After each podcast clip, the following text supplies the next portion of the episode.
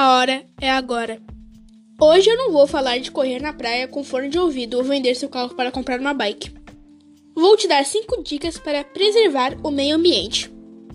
Primeira dica: opte por canudos de papel, vidro, bambu e inox.